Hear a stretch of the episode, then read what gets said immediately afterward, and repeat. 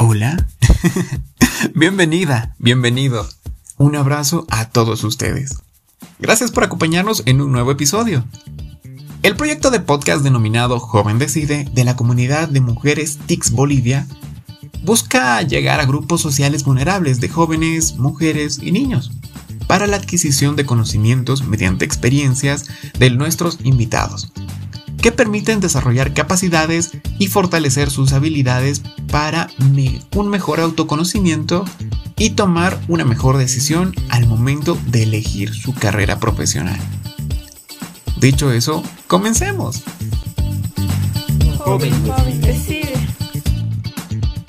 Hola, ¿qué tal, damas y caballeros? Buenas tardes. Hoy como siempre en su podcast, tenemos una nueva invitada, llamada Vivian Guaira Pavón Coela. Estudió ingeniería química en la Universidad Católica.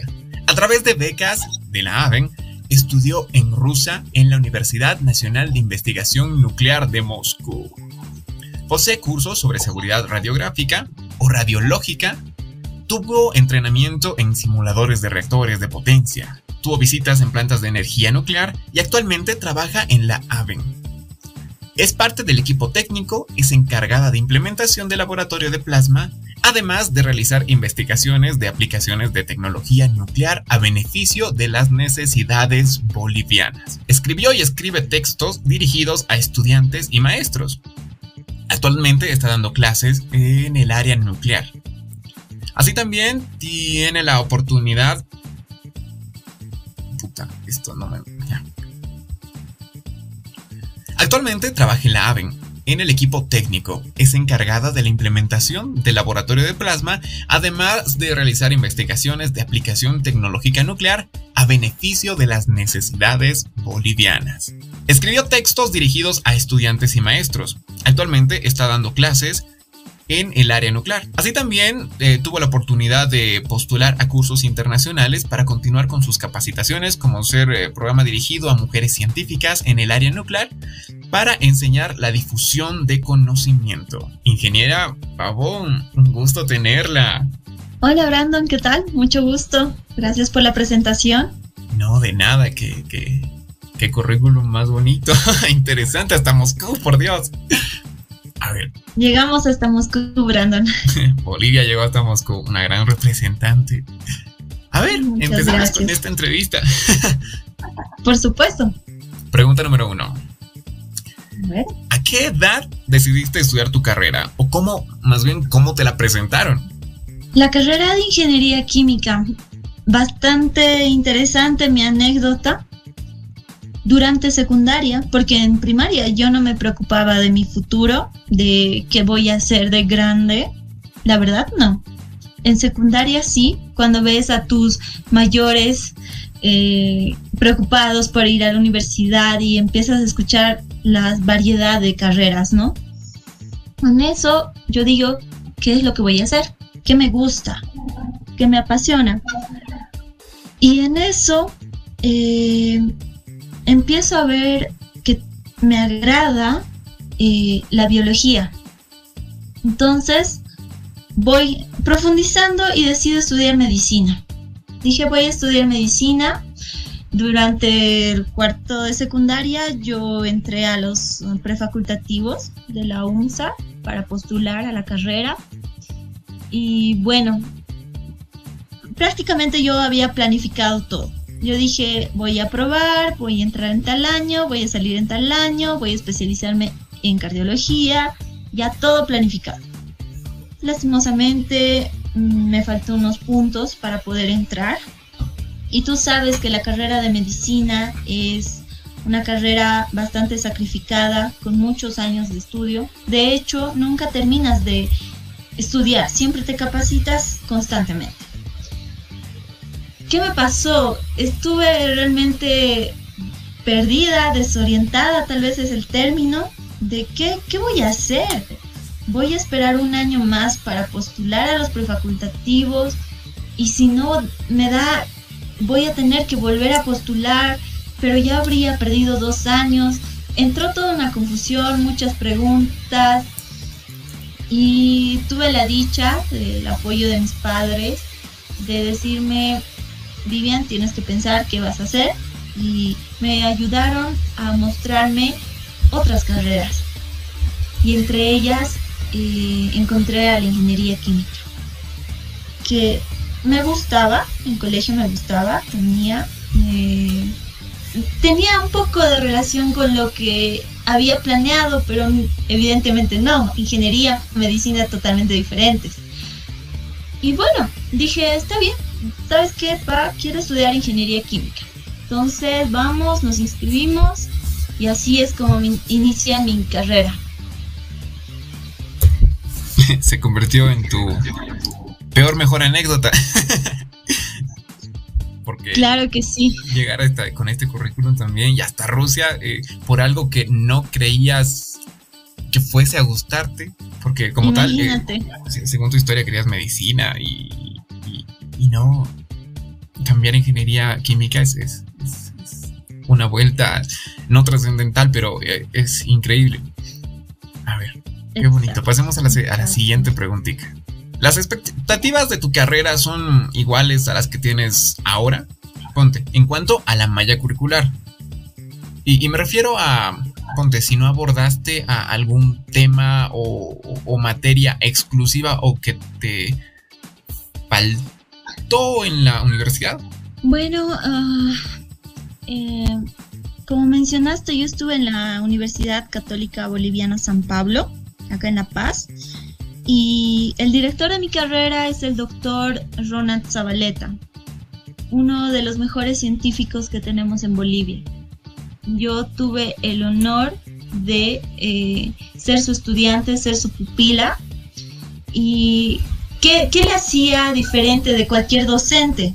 es que él siempre estaba mm, al tanto de lo que pasaba en el exterior, siempre recopilando revistas, libros y eh, si bien la malla curricular estaba ya establecida por la universidad, digamos, te pongo fenómenos de transporte, ya había un libro eh, determinado, el avance y todo, pero él venía y te decía, hay este libro también, hay estas revistas también, léelas, y realmente al principio dices, ay, me está dando más tarea, ¿qué le pasa? Pero te das cuenta que te está actualizando en lo que está pasando en el exterior. Y yo le agradezco bastante porque si me habría cerrado y enfocado, ah, no, aquí me han dicho que voy a llevar estos temas y estos temas nomás quiero aprender, pues, uff, la habría pasado muy mal en Rusia. y Diría que en mi malla curricular, a ver, ¿qué es lo que me ha faltado? Sería em, simulaciones de manejo de programas.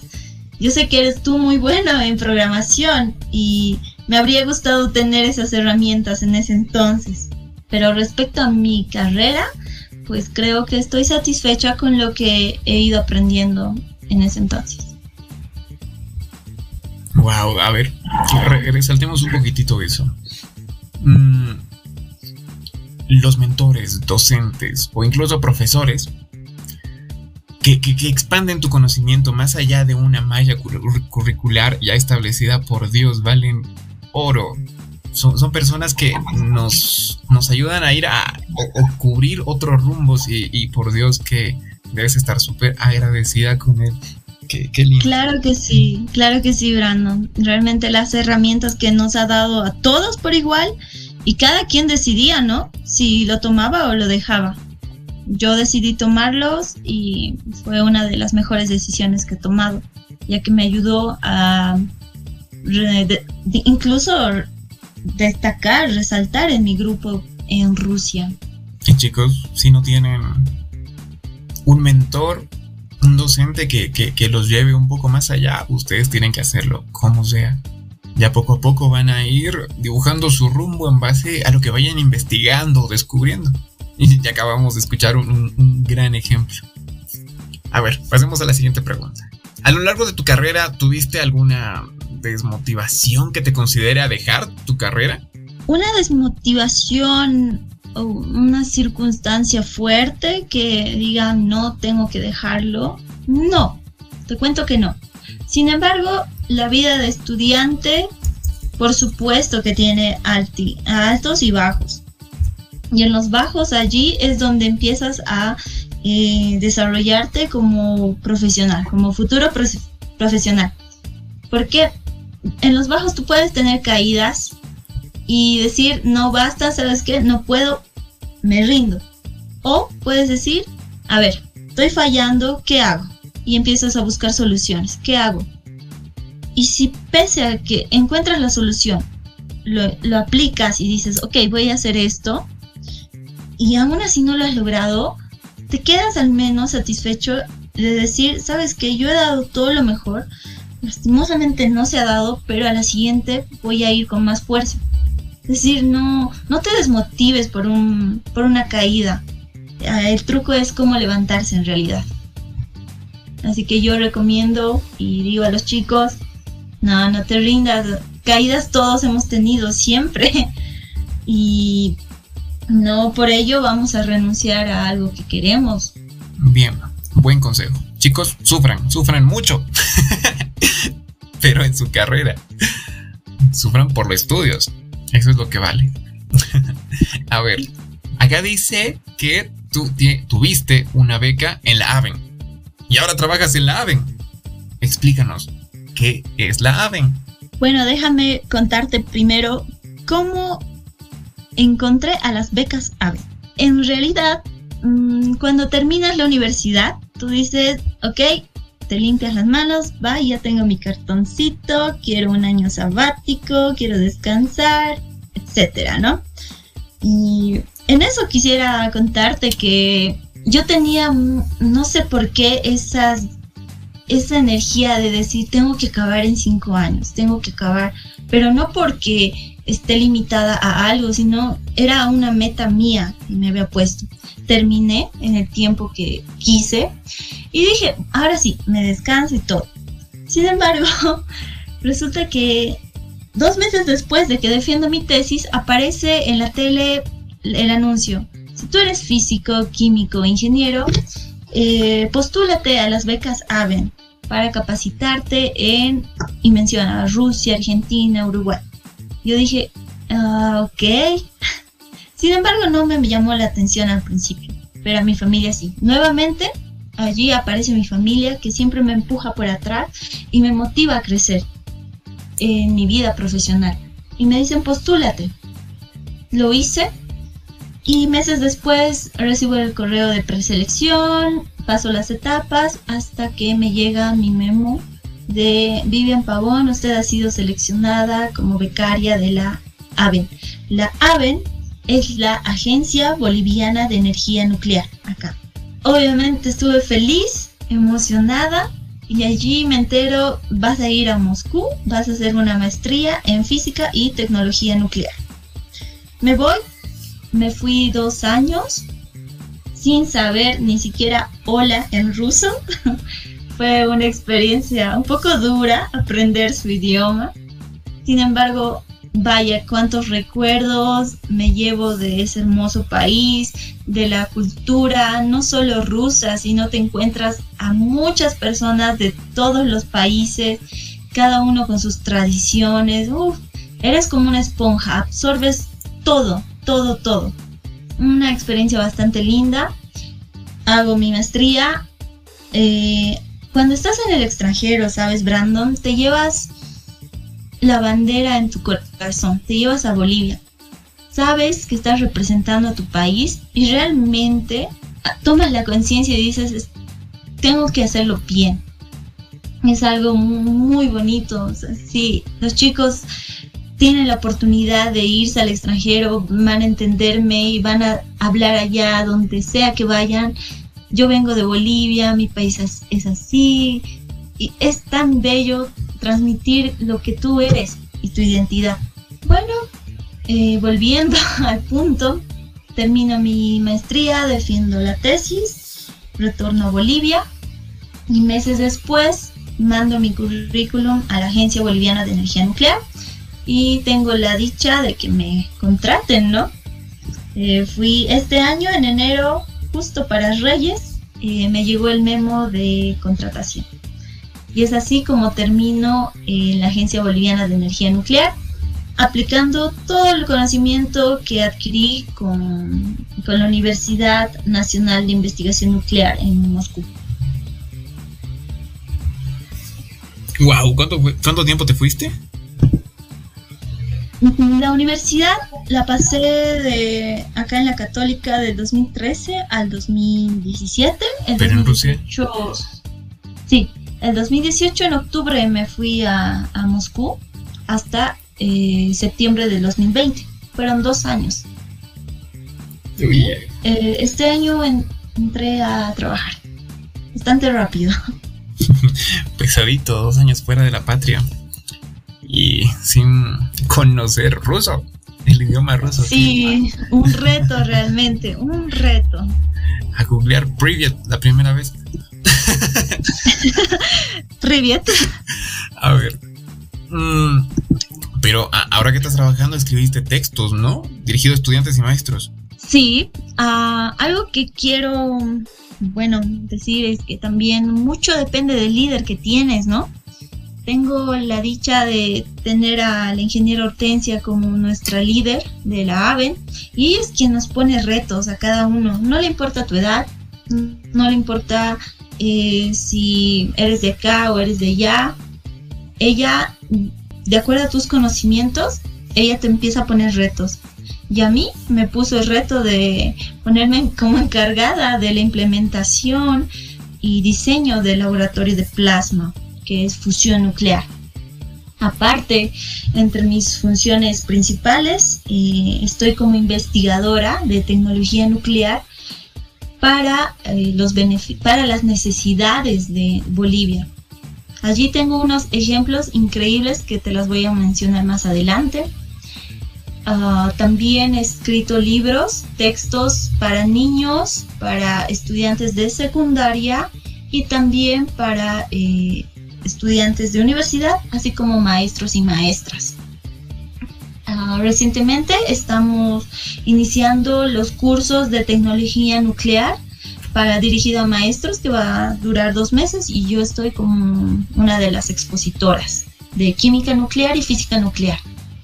Entonces es bastante retos, tienes trabajo de acá a allá y nunca dejas de aprender. Es lo que me gusta, la hermenéutica que tenemos, que constantemente investigamos, vamos de aquí, vamos de allá y también aprendo lo administrativo, ¿no? Que también tiene su, sus pros y contras.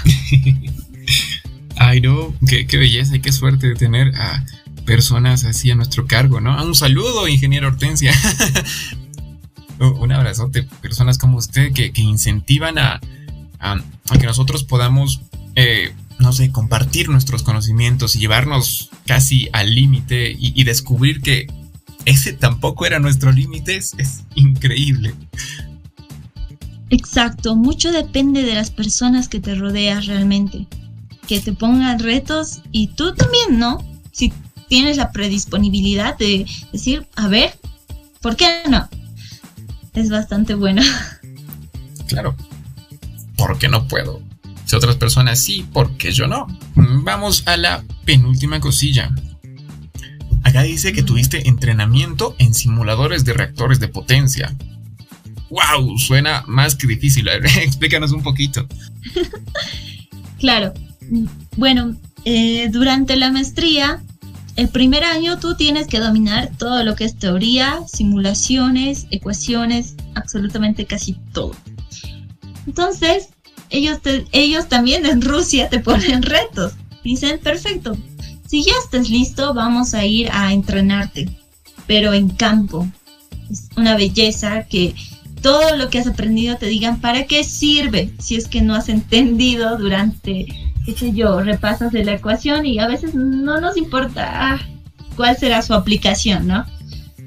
Y ellos nos, la universidad te manda, esto es para todos, para ya seas en pregrado, en maestrías, doctorado, te llevan un mes a dos meses a otra ciudad donde tengan centrales nucleares.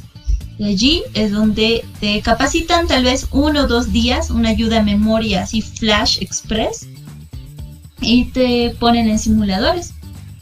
Te dicen, ¿qué pasa si subo la, el envenenamiento de Bohr? ¿Qué pasa si subo un refrigerante? A ver, y tú tienes que estabilizarlo ese momento.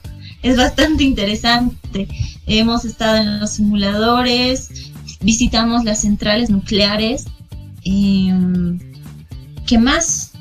Nada, las ciudades donde vas a hacer tus prácticas o también se podría decir pasantías, es un término más conocido acá en Bolivia. La verdad es bastante bonita la experiencia.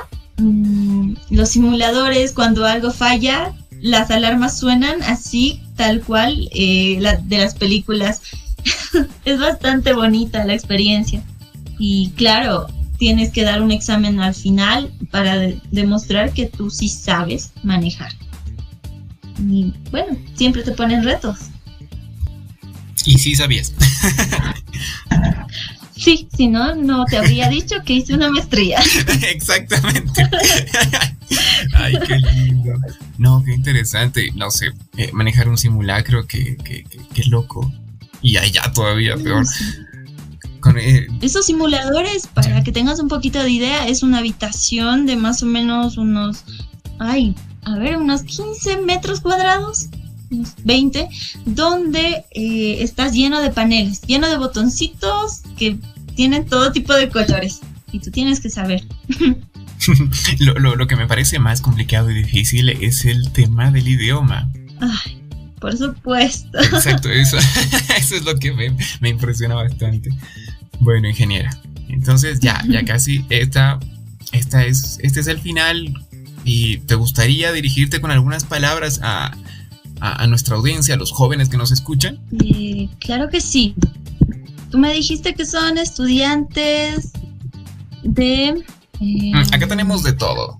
Tenemos eh, estudiantes ya de, colegio que están en la promoción, pre-promo, eh, que ya salieron del colegio y están buscando una carrera, o incluso que están en la universidad y, buscan esa, esa motivación, e, ese empujoncillo.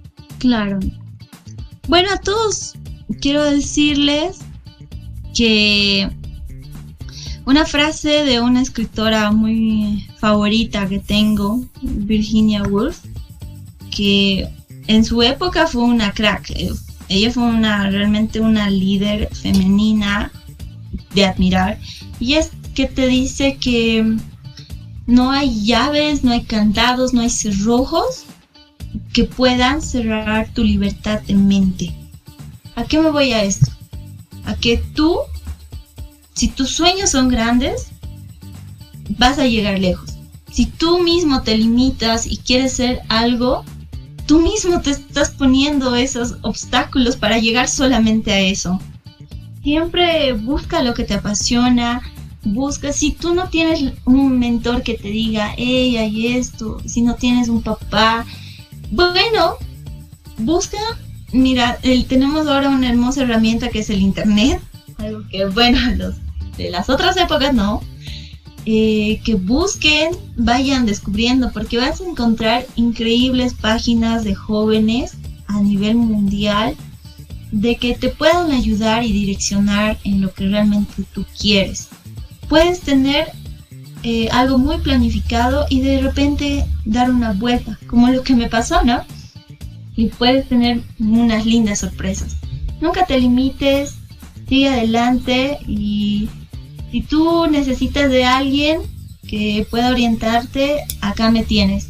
Soy Vivian Pavón y presta para apoyar a todos los jóvenes de acá. Qué lindo. Como tal, te lo agradecemos muchísimo.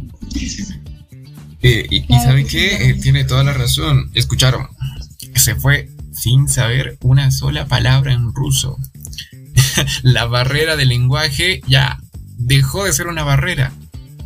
Así que chicos, adelante, si se les presenta una oportunidad, tómenla, sin miedo. Todo es posible. Muchísimas gracias, ingeniera, por participar. Gracias a ti, Brandon, y espero verlos en otra versión. Pero. Felicidades por su programa. es bueno que puedan transmitir mensajes y motivar a los jóvenes.